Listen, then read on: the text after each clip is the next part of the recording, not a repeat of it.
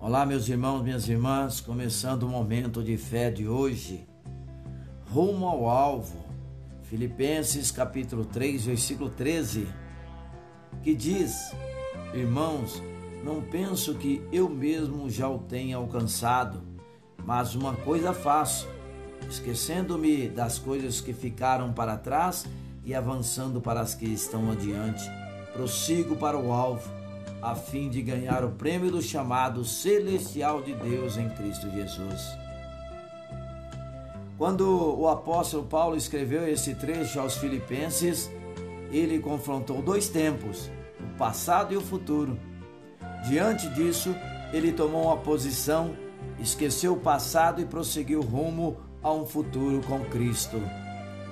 Ninguém mais do que Paulo teria motivos para se culpar e ficar preso ao passado quando era chamado de Saulo, perseguiu os cristãos, resultando na morte de muitos deles.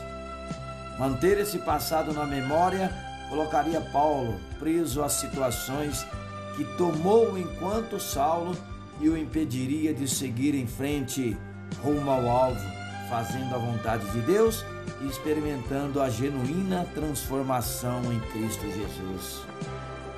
Esquecer esse passado só foi possível com uma verdadeira conversão em Cristo, que gera os frutos do Espírito e da transformação total da mente.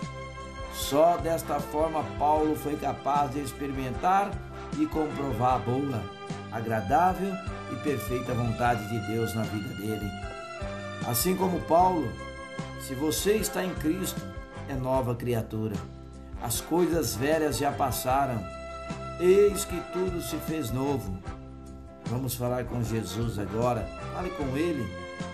Senhor Jesus, quero te agradecer por transformar a minha vida. Quero prosseguir rumo ao alvo, crescendo em espírito e em verdade. Afasta de mim as setas malignas da acusação, Senhor. Em ti encontrei o perdão e a salvação. Por isso sou grato, em nome de Jesus, que assim seja. Amém.